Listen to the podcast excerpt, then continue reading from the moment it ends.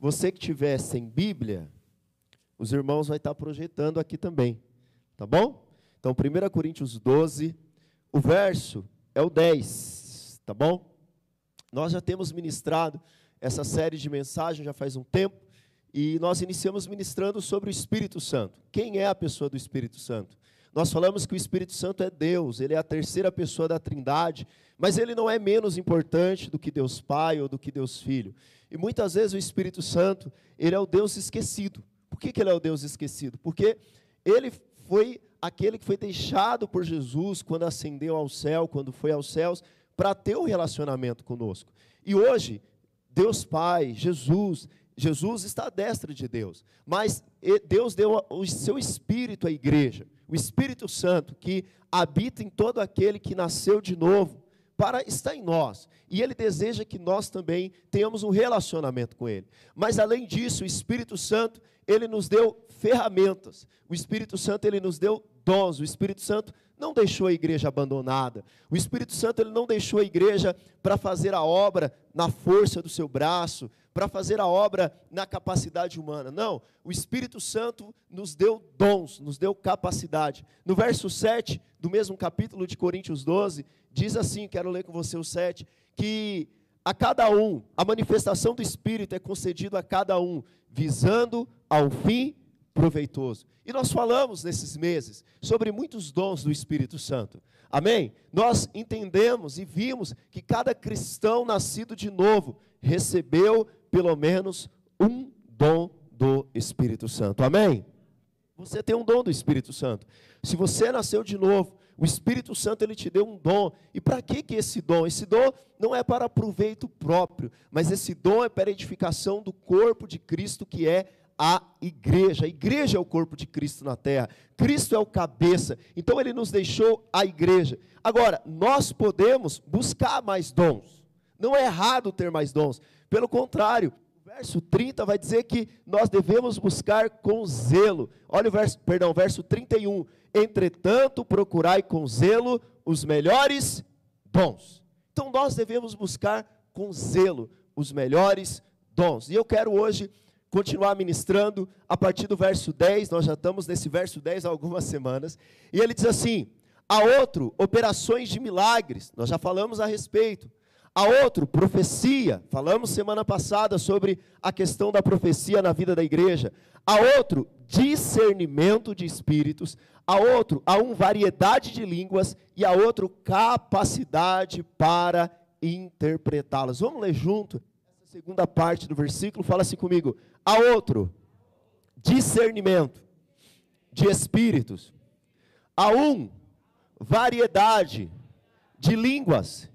E a outro, capacidade para interpretá-lo. Amém? Nessa noite eu quero te falar sobre três dons que o Espírito Santo deu à igreja.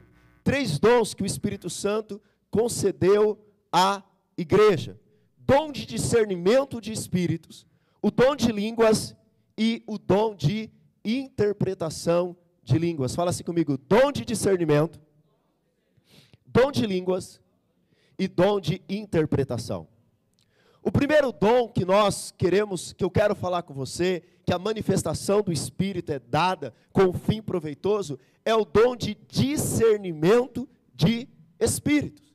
Porque a verdade é que o Espírito Santo, ele continua manifestando.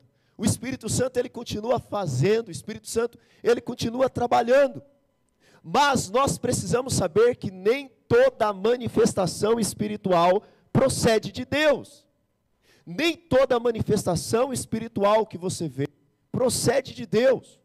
A Bíblia vai dizer que os ministros do diabo muitas vezes se transformam em ministros de justiça.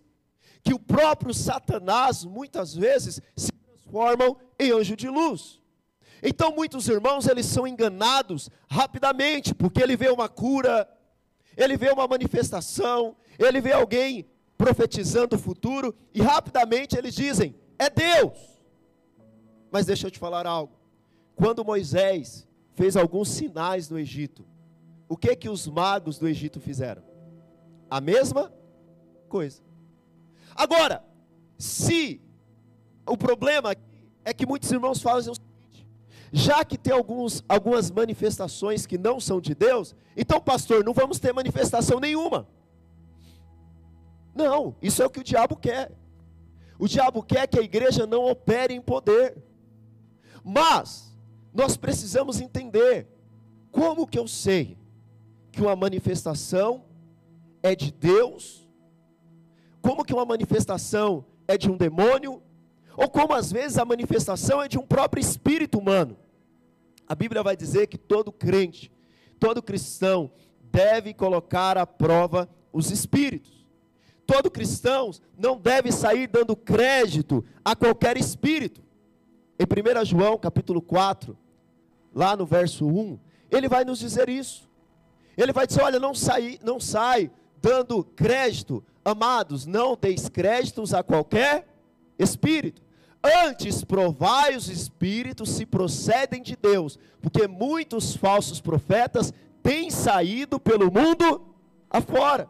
O próprio Jesus disse: Olha, muitos vão profetizar no meu nome, muitos vão curar no meu nome, mas naquele dia eu vou dizer: Eu não vos conheço.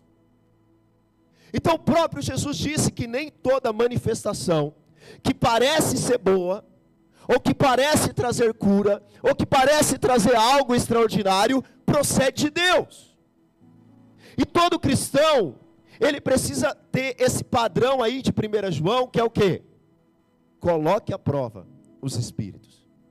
Mas, Paulo está nos dizendo em 1 Coríntios que além dessa capacidade que nós temos de pegar a palavra de Deus e saber se o que está acontecendo ali procede de Deus ou não, ele nos dá um dom, uma capacidade sobrenatural além de ser uma capacidade doutrinária, de eu pegar a Bíblia e falar: olha, isso aqui não bate com a Bíblia.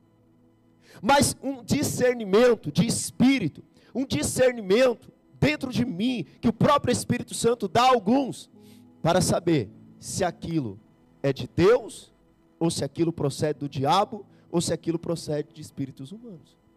Então, eu vejo, eu fico triste às vezes, porque muitos cristãos, eles estão dispostos a submeter a qualquer coisa.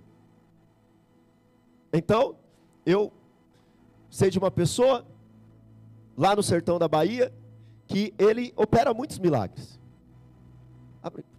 Ele opera muitos milagres. É inegável. Só que, irmãos, ele faz isso por meio de espíritos malignos, por meio de entidades. E você sabia que até pastores vão atrás desse tipo de cura? Fala um misericórdia aí. Então tem pessoas, ah, fulano de tal ali está fazendo uma simpatia, traz cura, ele, ele vai lá e deixa fazer. Ah, o pastor tal lá, o profeta, esse dia eu estava trocando de rádio, e aí passou numa rádio lá um pastor, irmão, você via que era algo maligno, algo terrível. Mas o, o, os cristãos dizem: não, o importante é que traz cura. Não, filho, o importante não é que traz cura. O importante é: é de Deus ou não é de Deus? Pode fazer chover milagres. Mas se não é do Espírito Santo, não, pastor, tudo que traz cura é do Espírito Santo. Não, filho. Moisés transformou as águas em sangue. Os magos de Faraó fez o mesmo. Deixa eu te falar uma coisa. Nem tudo que parece bom procede de Deus. Nem tudo que é sobrenatural procede de Deus. Portanto, nunca se submeta a esse tipo de coisa. Então, mas como que nós, como igreja, podemos então saber? Deus deu a alguns esse dom de discernimento de espírito, o dom de você estar no lugar, e quando alguém está pregando, quando alguém está orando, quando alguém está falando, o próprio Espírito Santo, ele vai te dar um discernimento. E você vai saber se o que alguém está profetizando, se o que alguém está realizando, procede de um espírito maligno, procede de demônios. Atos, capítulo 16, verso 16. O apóstolo Paulo, ele exerceu esse dom dado por Deus muitas vezes. E olha o que diz, capítulo 16, verso 16 de Atos. Aconteceu que, indo nós para o lugar de oração, nos saiu ao encontro uma jovem possessa de espírito adivinhador, a qual, adivinhando, dava grande lucro aos seus senhores. Agora o autor está escrevendo a partir do que já aconteceu. Mas antes deles saberem que era um espírito adivinhador, olha o que essa jovem falava. Primeiro, ela ia para o lugar de oração. Aí você fala, deve ser crente, foi orar. Segunda coisa, seguindo a Paulo e a nós clamava, dizendo: Estes homens são servos de Deus Altíssimo e vos anunciam o caminho da. Dá o que, irmãos? Tem alguém aí? 17 agora. Está aí? Isso. Nos anuncia o caminho da. Presta atenção. Tem uma jovem indo com você para oração. Te seguindo. Está indo para oração. E ela clama na rua dizendo o seguinte: Esses homens aqui são servos do Deus Altíssimo. E mais, eles estão anunciando o caminho da salvação. O que, que você diria? É profeta de Deus. É ou não é? E ela fazia isso dia após dia. Só que o Espírito Santo, ele deu um dom a Paulo. E qual que era esse dom? O dom de discernimento de Irmãos, isso foi se repetindo há muito dia. Aquela jovem, ela dava lucro na cidade, porque ela fazia maravilhas. Ela falava o futuro de todo mundo. As pessoas tinham ela como uma escrava, porque ela era o lucro daquela cidade. Então, no verso 18, isso se repetia por muitos dias.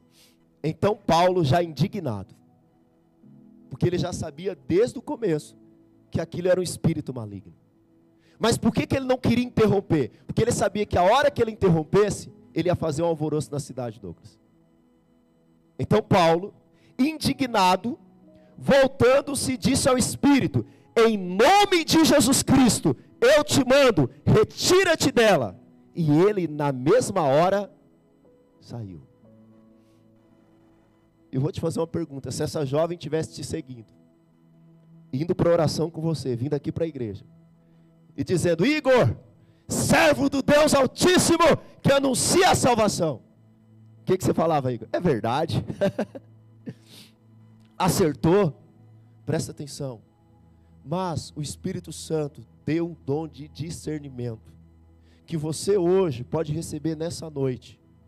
E você vai estar na rua, você vai estar no trabalho, você vai estar ouvindo uma pregação, e o Espírito Santo vai falar no seu coração: não testifica, não procede de mim. Quantos querem isso na sua vida? Dá um amém. Glória a Deus. Segundo exemplo que nós vemos está em Atos capítulo 13, verso 8. Atos capítulo 13, verso 8. Atos 13, verso 8. Olha o que diz, vou ler a partir do 7. Paulo estava pregando para uma autoridade. Opa, segura aí. Amém. Glória a Deus, cai não. Paulo estava pregando a autoridade, um procônsul, e olha o que aconteceu. O qual estava com o procônsul Sérgio Paulo, que era homem inteligente, esse tendo chamado Barnabé e Saulo, diligenciava para ouvir a palavra de Deus, mas opunha-lhes Elimas, o mágico, porque se interpreta o seu nome, procurado, procurando afastar o procônsul da fé. Todavia, Saulo, também chamado Paulo, cheio do Espírito Santo, fixando os olhos nele. Então, o que estava acontecendo aqui? Paulo está pregando para a autoridade. Mas tinha alguém lá era mágico. E ele estava resistindo. Paulo pregava e ele resistia à pregação de Paulo. Paulo pregava e ele resistia à pregação de Paulo. Então Paulo fixa o olho nele, o olho nele. E olha o que o apóstolo Paulo diz: Ó filho do diabo, cheio de toda amargura e engano, e toda malícia, inimigo de toda justiça, não cessará de perverter os retos caminhos do Senhor? Como que Paulo discerniu? Porque, irmãos, nós somos muito naturais. Está lá pregando no seu trabalho, está falando lá na sua célula. as pessoas estão resistindo, pessoas têm te resistido, pessoas têm falado contra o Evangelho, pessoas têm levantado contra a sua pregação, e muitas vezes fala: ah, não, é porque as pessoas não querem. Ah, não, é tudo normal, é tudo natural. Meu irmão, peça ao Senhor discernimento de espírito. O último exemplo que eu queria usar com você é o exemplo de Pedro, em Atos capítulo 8. Atos capítulo 8.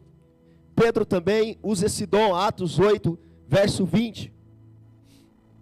Olha só, eu vou ler um pouquinho anterior, verso 8, versículo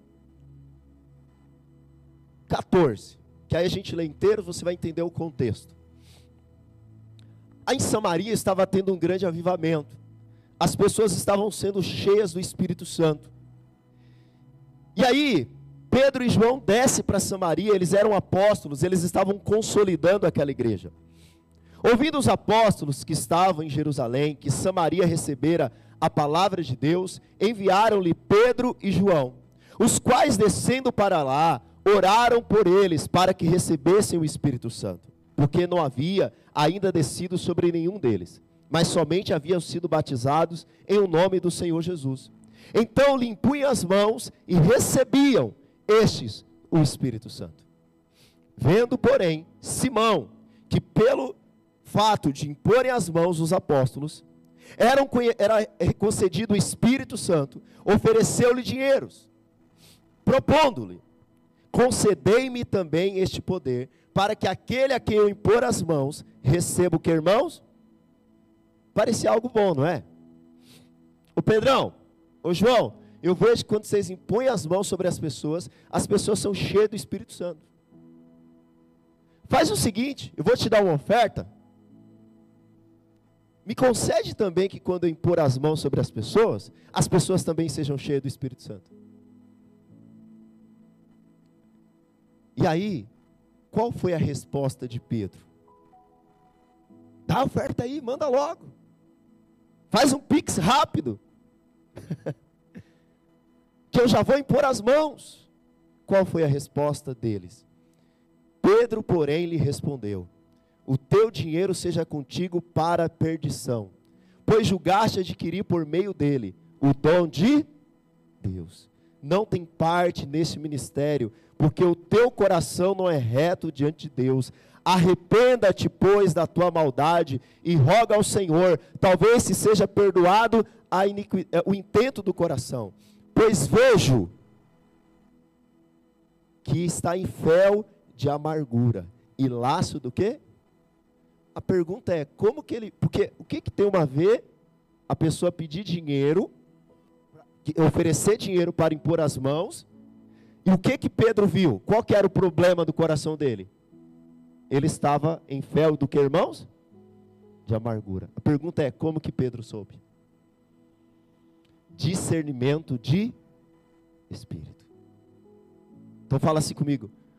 O Senhor pode nos dar o dom de discernimento de espírito. Amém. Quantos querem esse dom? Um glória a Deus. Amém. O padrão de 1 João é para toda a igreja. Mas Paulo está dizendo em Coríntios 12 que ele pode dar esse dons para alguns. Segundo tipo de dons que Paulo fala em 1 Coríntios 12, 10, que nós estamos falando hoje, é o dom de línguas. Volta lá, por favor, para 1 Coríntios 12, 10. E esse aqui, o dom de línguas, eu acho que é a maior polêmica da igreja. Eu acho que o batismo por aspersão ou por imersão é calvinismo, arminianos. Não há tanta polêmica quanto o dom de línguas. E qual que é a posição normal da igreja? Aqueles que oram em línguas, batem o pé e dizem, nós oramos em línguas, procede de Deus. Por outro lado, tem irmãos que dizem, não, isso aí é uma simples repetição. Esse dom não existe mais. Outros falam: esse povo é meio maluco. Mas Deus nos diz a respeito do dom de línguas. O que, que é o dom de orar em línguas? O dom de orar em línguas é a capacidade de orar em uma outra língua nunca aprendida por essa pessoa. Então, o dom de você orar em línguas é Deus te conceder um dom. Você vai orar em uma outra língua que você nunca aprendeu na escola, você não aprendeu com seus pais. É algo, é uma capacidade sobrenatural dada pelo Espírito Santo. Aqui, irmãos, nesse dom, eu creio que aos maiores números de equívocos dentro da igreja, e a minha intenção nessa noite é que você tenha o seu coração aberto, para que você aprenda sobre esse dom. Existem igrejas que você não pode orar em línguas. Uma das minhas primeiras experiências na igreja foi que eu fui participar de um culto. E sabe quando você percebe que na hora da oração, a, a, os irmãos começam na intensidade, e o louvor vai junto, e as coisas vão acontecendo? E aí naquele culto alguém começou a orar em línguas. Aí o pastor foi lá e parou e falou: irmãos, se aqui não tiver quem interpreta, aqui não pode orar em línguas. E aí voltou-se para a palavra de novo. Agora, qual que é a orientação bíblica a respeito desse dom? Qual é a importância desse dom para a igreja? Primeira coisa, as línguas como idiomas humanos. Lá em Atos capítulo 2, verso 11. O primeiro tipo de dom que Deus pode nos dar em relação a línguas é línguas como idiomas humanos. Por ocasião do Pentecoste, existiam muitos estrangeiros, judeus convertidos, prosélitos, em Jerusalém. E esses judeus eram italianos, era da Síria. Esses judeus eram egípcios, aqui convertidos ao judaísmo, descendentes de judeus. Então, eles estavam ali, muitos deles não falavam mais o aramaico, não falava mais o hebraico. Então o Espírito Santo veio sobre os discípulos, veio sobre os 120, e quando o Espírito Santo foi derramado, olha o que aconteceu. Tanto judeus como prosélitos, cretenses, ou seja, da ilha de Creta, e arábios, como os ouvimos falar, como os ouvimos falar em nossa própria língua as grandezas de Deus todos atônitos e perplexos, interpelavam uns aos outros: Que quer dizer isso? Outros, porém, zombando, diziam: Estão o quê? Sabe o que está acontecendo aqui? O que está acontecendo é, imagina o seguinte: nós estamos nesse culto e entra um chinês aqui. Fala mandarim. E aí, quando nós estamos orando aqui, alguém começa a orar em línguas. E aí, aquela pessoa que é chinesa começa a entender o que esse irmão está orando em línguas. Só que esse irmão que está orando em línguas nunca pisou numa escola de mandarim. Aquelas pessoas elas ficam atônitas. Então elas dizem: o que está acontecendo? Esses homens são da Galileia, são homens simples. Esse é o primeiro tipo de dom, o tipo de dom como idioma. Agora, o que muitos se enganam é porque eles acham que o dom de línguas é só idiomas. Então eles dizem que era para evangelismo. Mas, na verdade, irmãos, esse é o único lugar, ou um dos únicos lugares, onde nós vemos o dom de idiomas humanos. Onde Deus concedeu o dom de idiomas humanos. Deus deu esse dom. Eles estavam falando ali com estrangeiros, mas eles exaltavam a Deus. Outros exemplos, Atos 10, 46, projeta para mim. Atos capítulo 10, verso 46. Pois os ouviam falando em línguas e engrandecendo a Deus. Então Pedro perguntou, verso 47: Porventura pode alguém recusar a água para que não seja batizados estes, que assim como nós receberam o Espírito Santo?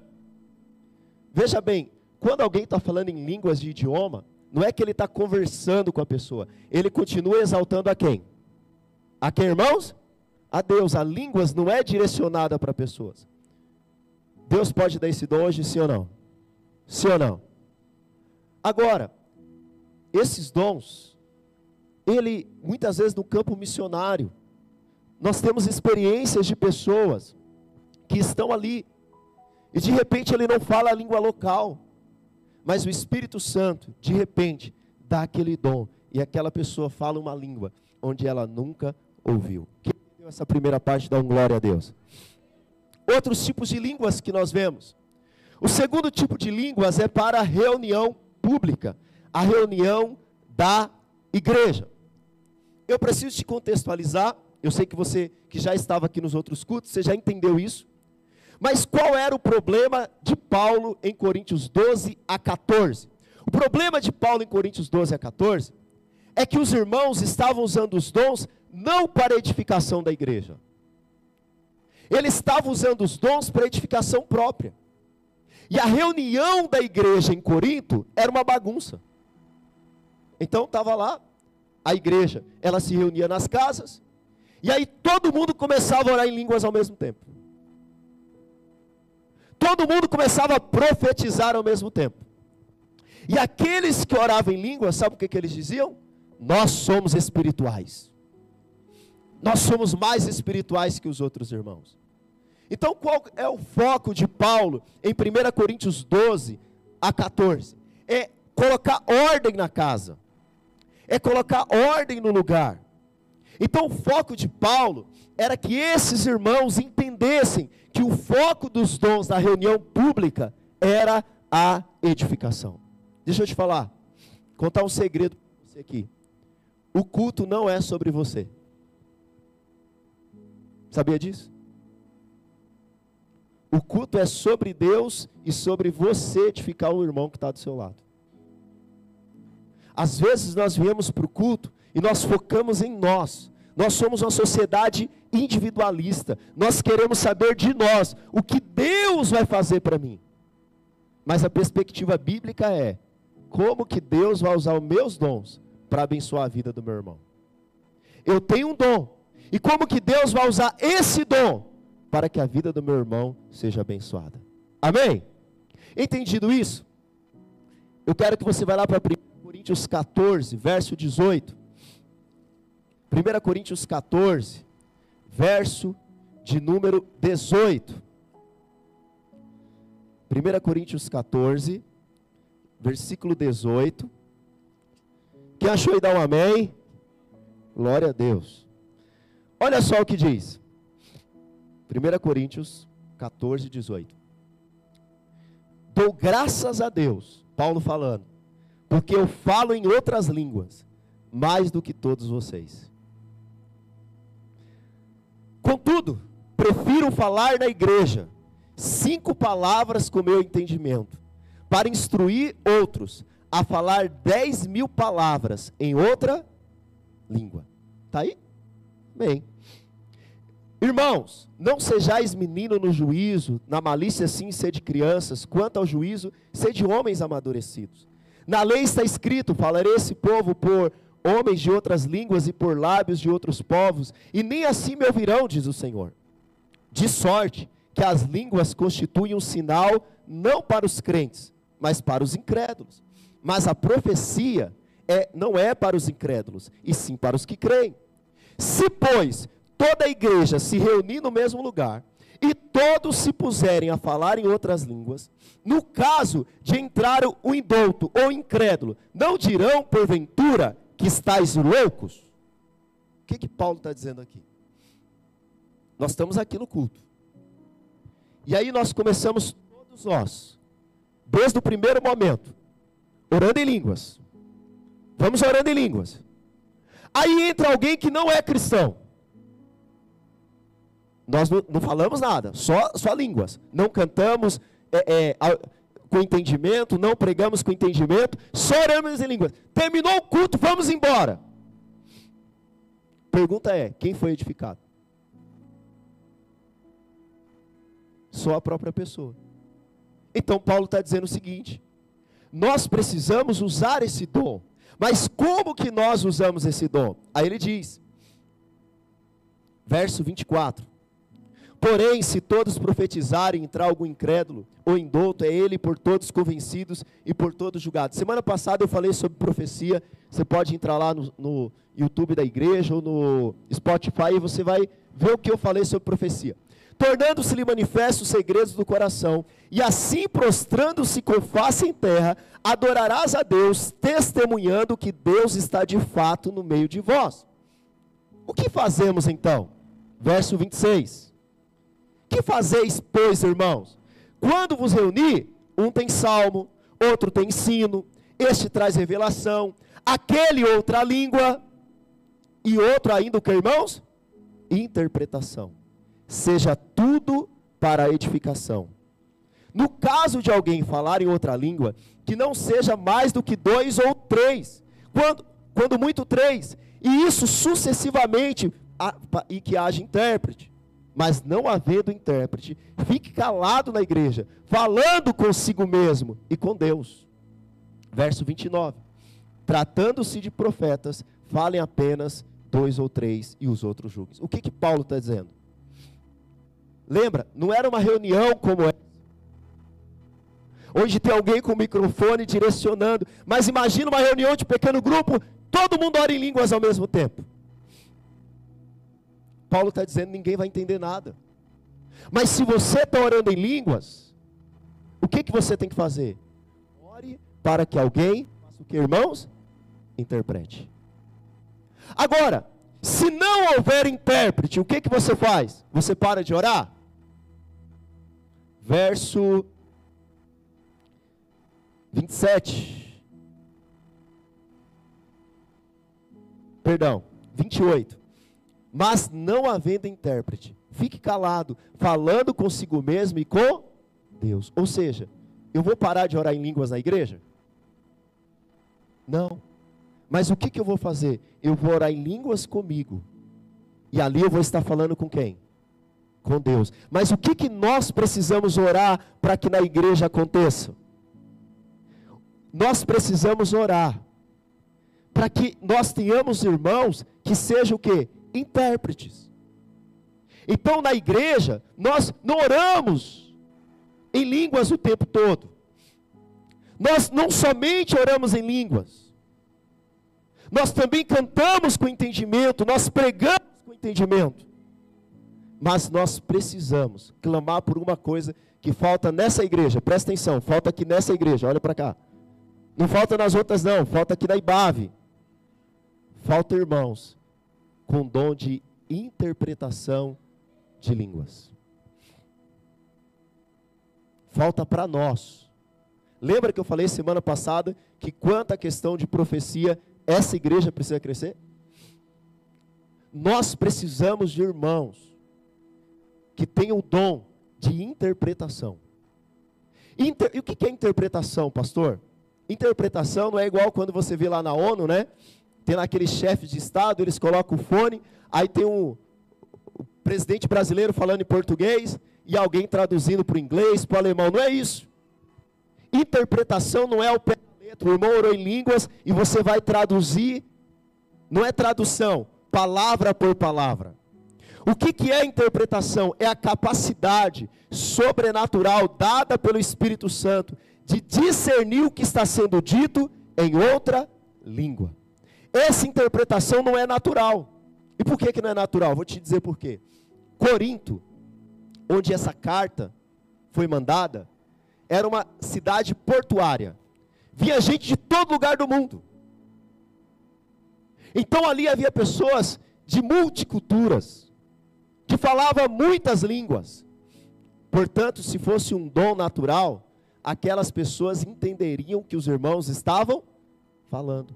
Essa é mais uma prova que o tipo de línguas para interpretação não é idiomas humanos. Porque se fosse idiomas humanos, aqui em Corinto, estou falando de Corinto, não de Atos, não precisaria do dom para interpretação. Então, nós precisamos clamar ao Senhor, nós precisamos pedir ao Senhor, precisamos que o Senhor nos dê Pastor, como que funciona a interpretação? O irmão está orando em línguas. E ali você pede ao Espírito Santo, fala: Espírito Santo, me dá a interpretação da mensagem que está sendo dita. Quando aquele irmão está orando, você pode ter uma percepção, palavra por palavra, ou você pode ter uma ideia geral do que ele está fazendo. É como um quadro. Imagina que aqui tivesse um quadro. E aí eu olho para o quadro, eu vou interpretar o que aquele quadro está me dizendo. E aí eu vou trazer a mensagem.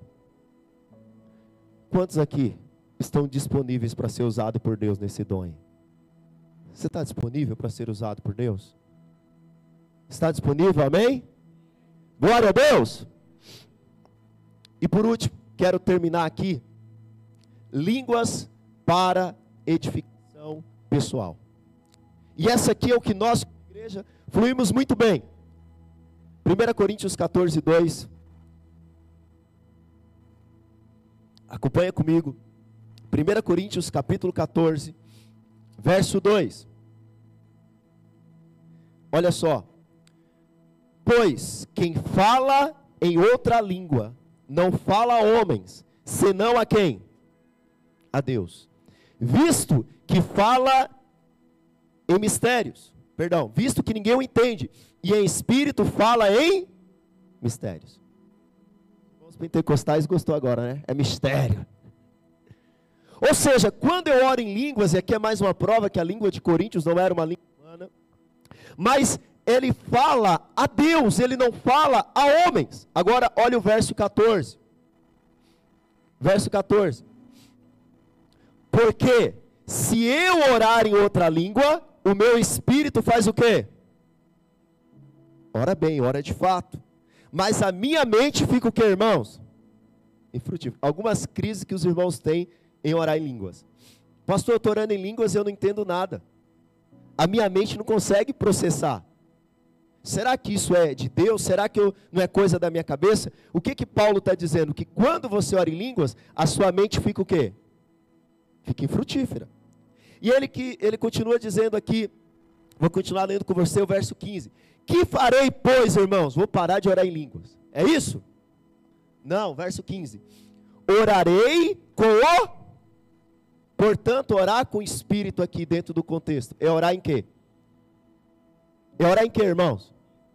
Ó, ele diz: quando eu oro em línguas, o meu espírito ora de fato. Portanto, orarei com o com o espírito e com o entendimento. Então, o que que Paulo está dizendo? Eu vou orar em línguas, mas eu também vou orar em línguas audíveis.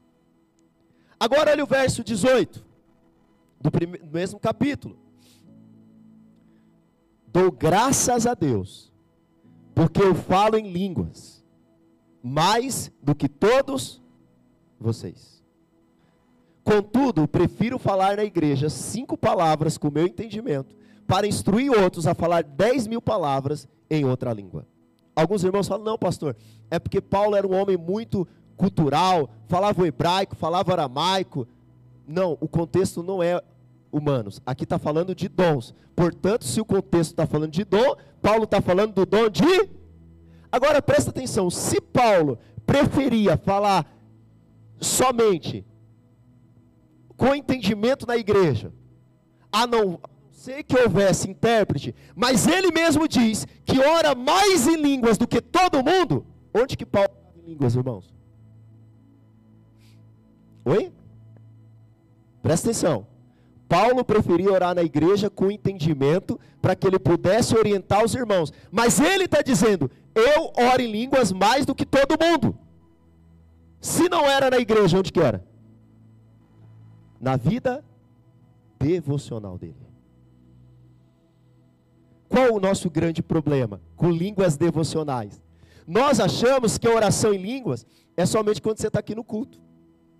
Então os irmãos estão aqui no culto, aí começa aquele espiritual, a vigília, pega fogo, e aí você começa a orar em línguas. Amém.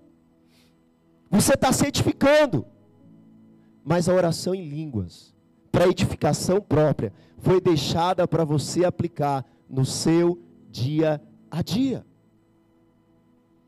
Paulo, ele diz que ele orava em línguas, mas que ele também cantava em línguas.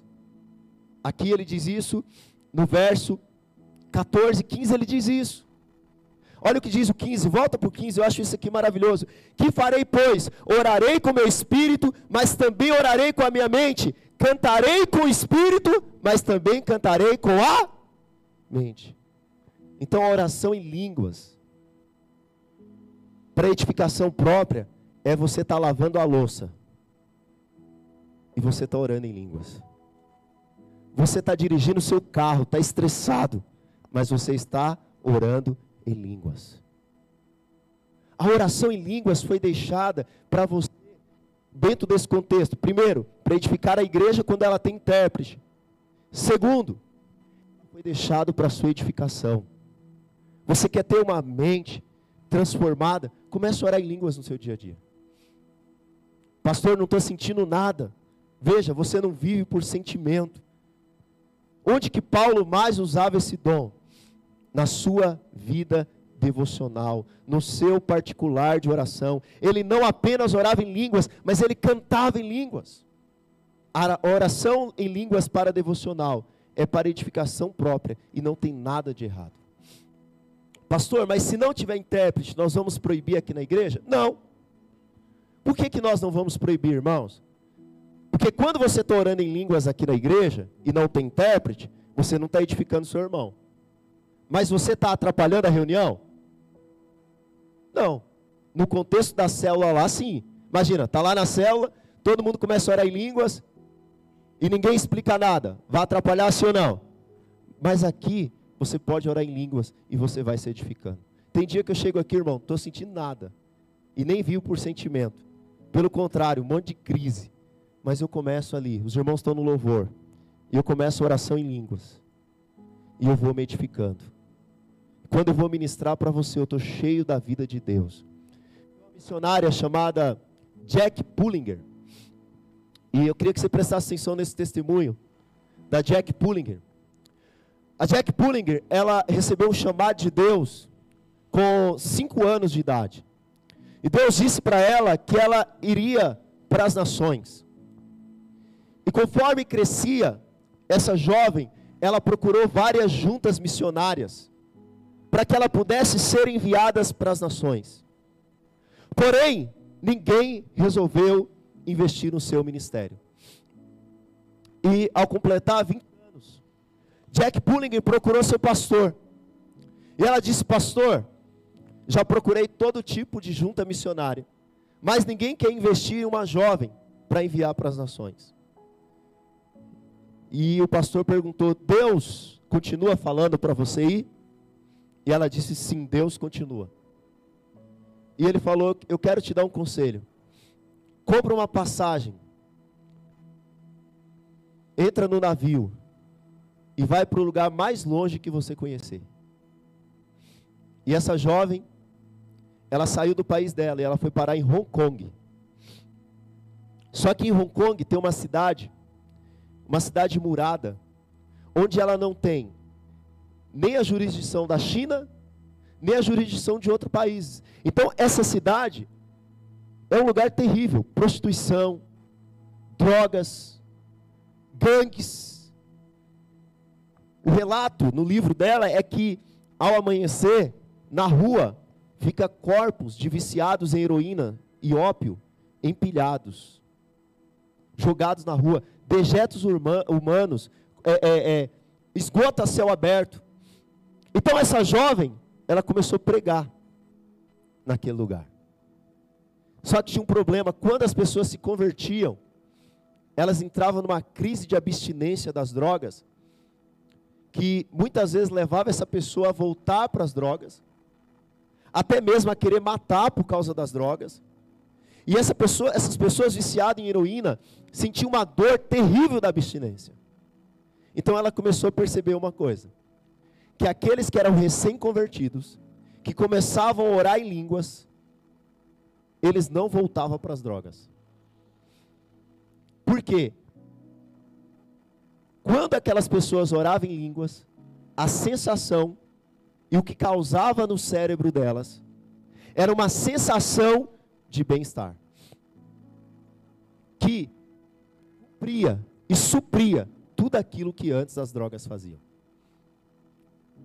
A oração em línguas. E ela aplicou isso no seu ministério. Ficou mais de 20 anos naquele lugar. Eu quero dizer para você, se você ainda não usa, ainda não tem esse dom, eu queria que você, como diz a Bíblia, buscasse com zelo os dons do Espírito. Eu quero te dar alguns conselhos para você que já ora em línguas. Tem irmãos aqui que já oram em línguas.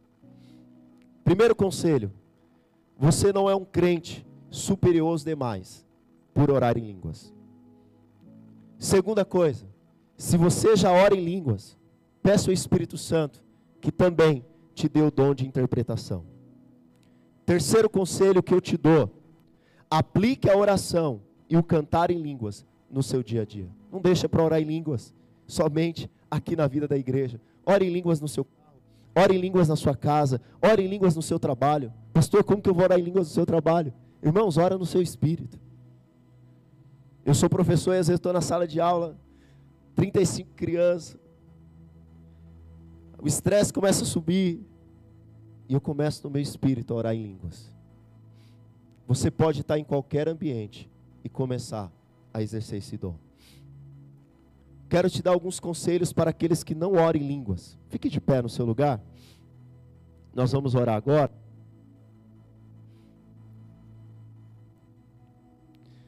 Primeiro conselho para você que não ora em línguas: não tenha medo. Não ache que ao orar em línguas você vai perder o controle. Não pense que a oração em línguas é para pessoas que não são profundas. Paulo, aquele que disse que orava em línguas mais do que a todos os outros, foi o, o cara mais profundo da Bíblia. Foi quem escreveu Efésios, foi quem escreveu Romanos, tinha uma profundidade teológica gigantesca. Porque muitos de nós, quando começamos com a profundidade, às vezes nós falamos, não, agora, agora eu sou um teólogo. Eu vejo isso na faculdade, estou no último ano de teologia, e eu vejo alguns colegas eles agora estão no terceiro ano, então agora eles. Ah, não, esse negócio de orar em línguas. Ah, não.